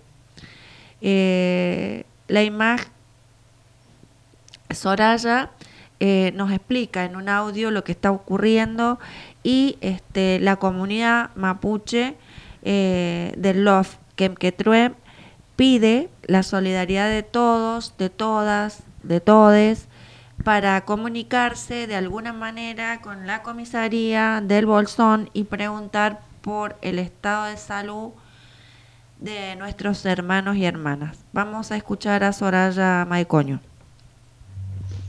Mari Mari, Che Soraya Maicoño Piñén, queremos avisar que lamentablemente desde hace un rato largo ya la policía de, de Bolsón, eh, más de 50 efectivos entraron a los tiros al Love Treu en la Cuesta del Ternero, en la tapera de los Álamos, eh, siendo que había habido un acuerdo con el fiscal Arrien en donde él se comprometió a esperar a un traún, en donde este fin de semana se iba a conversar cómo seguir, se iba a conversar cuál era el modo de, de llegar a esa audiencia de conciliación que se había planteado para el lunes en la mañana eh, Arrien solo se comprometió a esperar para que vayamos el lunes o se vaya este lunes a, la audiencia, sino que además eh, la policía no iba a hostigar, no iba a reprimir, no iba a amedrentar. Hace unos días que se vieron escuchando tiroteos, esta vez ya entraron, hay gente que, que, ha sido detenida, hay niños, eh, hacemos responsable de toda situación de violencia y de mm, y de em, destrucción de todos los elementos que ya habían en el predio a Rolando Rocco. Rolando Rocco es un personaje de Bolsón que lo tienen como el loco, como el mafioso, como el ecoterrorista, alguien que se fue quedando con diferentes espacios territoriales a partir de la tala raza del bosque indiscriminadamente, a partir de bajar árboles nativos, de implantar pinos y gracias a esa mafiosa maniobra es que él se atribuye la propiedad de esta zona territorial, mapuche por excelencia. Por favor, hacemos un llamado a todas las comunidades mapuche, a todas las organizaciones sociales, a acompañar, a pronunciarse, a repudiar este hecho. No podemos seguir permitiendo que personajes mafiosos como Rocco sigan quedándose con nuestro territorio, lo sigan dañando, lo sigan perjudicando y se siga reprimiendo al pueblo mapuche. Desde el Lofkenkentreu habrá resistencia, desde el Lofken Kentreu, no se doblegarán nuestros Pulamien, a pesar de que en este momento estén eh, atravesando esta situación de represión que lamentablemente eh, está acostumbrado a padecer el pueblo mapuche. Bueno, después del mensaje desesperado de, de, la hermana, les queremos contar que el número telefónico de la comisaría del, Volco, del Bolsón es 02944 492 200 02944 492 200 para todos quien se quiera comunicar y reclamar por la integridad física de nuestros hermanos y hermanas violentados en, en el bolsón. Vamos a otra información que tiene que ver eh, con el conflicto por tierras que se lleva adelante en Brasil, porque el Superior Tribunal Federal suspendió el tratamiento por el conflicto entre el presidente Jair Bolsonaro en connivencia con ruralistas y por supuesto en contra de los pueblos originarios. Sergio nos cuenta qué pasó. Ahora nos toca viajar. Vamos a viajar a territorio brasileño. Para hacer un encuadre de esta noticia, diremos que en Brasil hay una disputa muy grande entre los productores rurales, los productores rurales grandes, en alianza con el presidente Jair Bolsonaro contra los pueblos originarios. El caso está en el Superior Tribunal Federal de Justicia, que es quien debe decidir. Bolsonaro sostiene que los pueblos no tienen derechos de posesión previos a 1988 cuando se votó la constitución en Brasil. Por supuesto que esto es una falacia por donde se lo mire, pero también esto es poder en disputa, poder concreto en disputa. Y hasta ahora en el Superior Tribunal votaron dos jueces, uno para cada lado, pero el presidente del tribunal suspendió la sentencia hasta nuevo aviso. O sea que todas las disposiciones que tienen que favorecer a los pueblos originarios siempre se posponen, siempre quedan en el aire y cuando se tiene que votar a favor, eso no aparece nunca.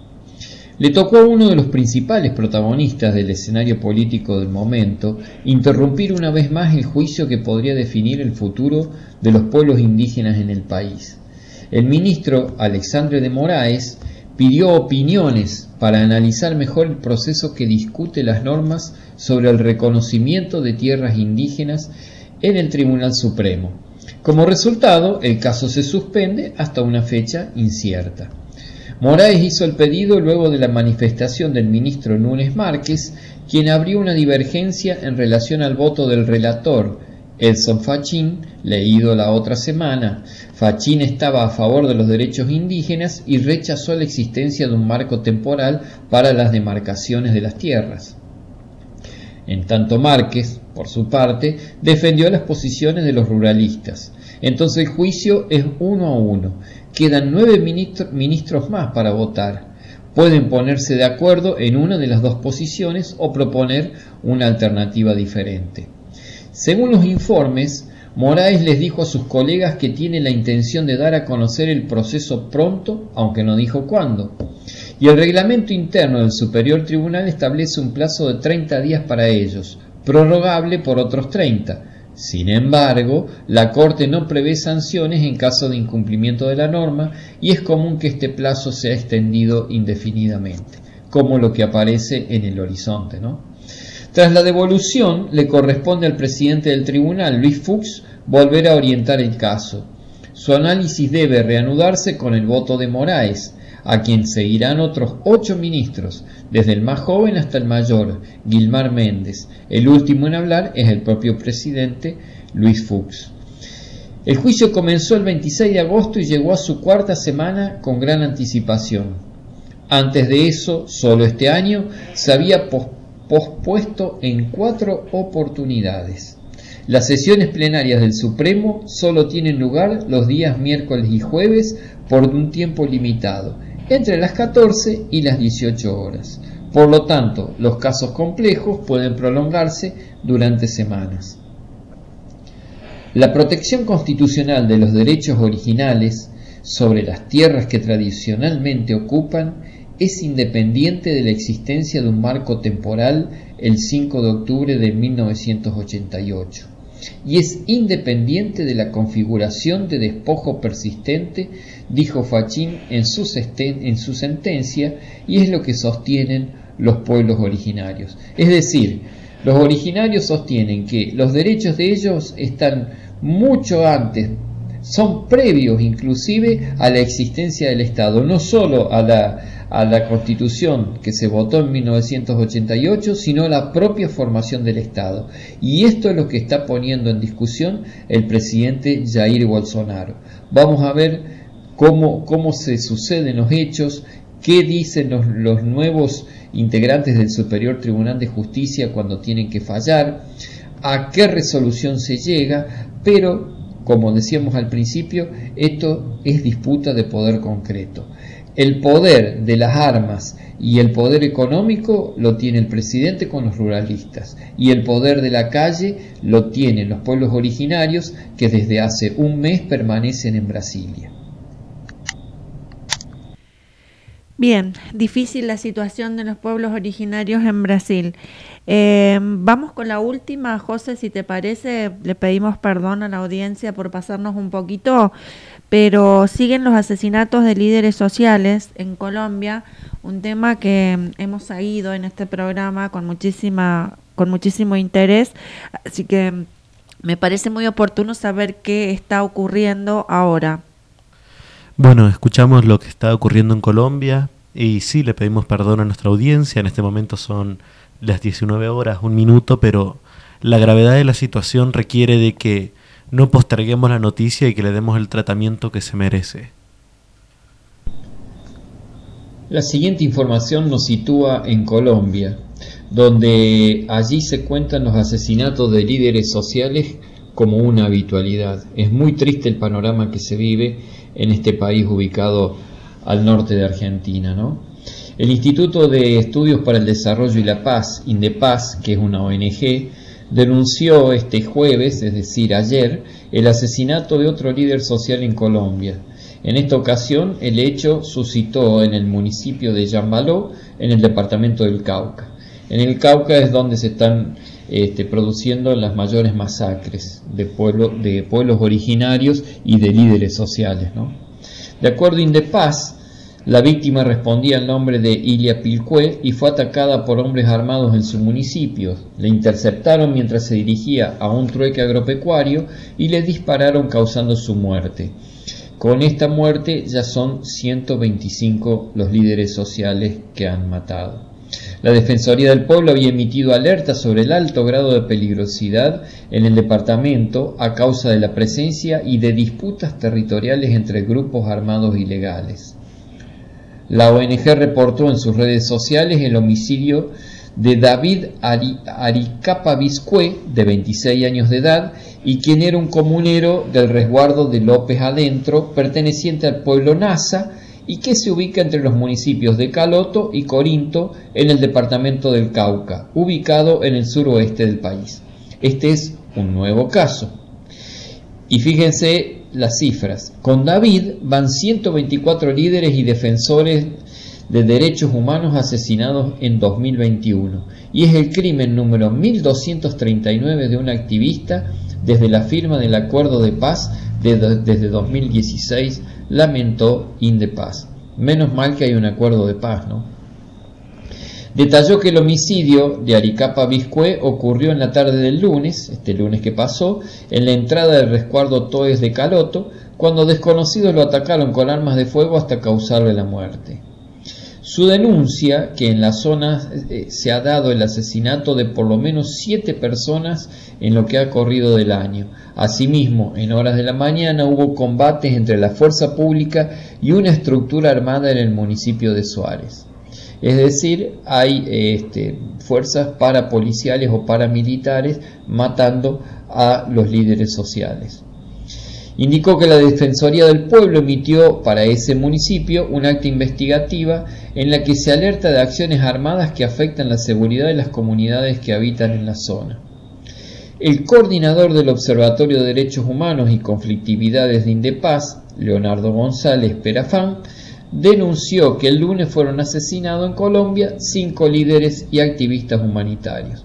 Apuntó que los crímenes se cometieron en contra de María Nancy Ramírez en Santa Rosa de Osos, José Luis Pay, Giovanni Javier García, Dilio Bailarín y David Aricapa Biscue.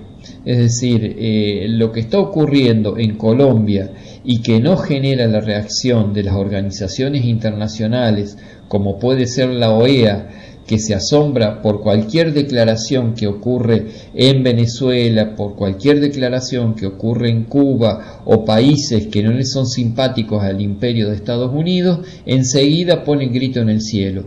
Pero en Colombia tenemos la muerte de 125 líderes sociales y hay mutis por el foro. Bueno, escuchábamos la última, bueno, mala noticia del día de hoy. Y lo cierto es que a todos los compañeros de, Colombia, a todos los que están ya sea en las primeras líneas o en las bases más, sindica eh, más organizativas y todos los dirigentes sociales que están siendo parte de este proceso, le mandamos desde Radio Rebelde un fraternal abrazo y estamos enteramente a su disposición porque también esto hay que reconocer de que no se está cubriendo la mayoría de los medios. Así es, nuestra solidaridad con el pueblo colombiano, con su resistencia, que ya llevan casi cinco meses de paro, ¿no? un paro nacional extenso con pérdidas de muchas vidas. Este Duque no acusa recibo. Este, mientras tanto, Biden lo, lo felicita por la tarea ecológica que ha hecho en su país. No sé bien a quién se, a qué se refiere Biden con este premio, eh, pero lo cierto es que el, el, pueblo colombiano está cursando mucho sufrimiento, al igual que nuestros hermanos y hermanas del, del, Consejo Regional Indígena de Cauca, que se ha puesto también a la cabeza de la lucha en resguardo de, de nuestros hermanos de la primera línea, así que vaya nuestra solidaridad para el pueblo colombiano. Eh, me quedé con ganas de escuchar a los piojos con el tema agua porque después de la descripción de Leticia del árido cordobés me dio sed. Bueno, vamos entonces a aprovechar para cerrar con agua de los piojos, ya despedirnos hasta la próxima semana. Eh, lo cierto es de que esto de dejar las noticias más amargas para el final, no sé si está buena la fórmula, me parece que deberíamos comenzar el próximo programa con las noticias más amargas y despedirnos por todo lo alto con las buenas noticias, porque recordamos, hubo buenas noticias a celebrar la prórroga de la ley, que es una muy buena noticia, entonces yo me quedo con un balance positivo de este programa, de todo lo que ha ido sucediendo en la semana, y esperemos que la próxima semana, ya primer programa en el mes de octubre, sea mucho mejor y tengamos mucho más para celebrar. Bien, José, nos encontramos, nos reencontramos para seguir tejiendo el próximo viernes eh, y bueno, siguiendo el curso de la información de nuestros pueblos indígenas y campesinos, tejiendo juntos, caminando juntos para lograr este cobijarnos bajo la manta común, como dicen nuestros hermanos Yanacuna. Hasta el viernes.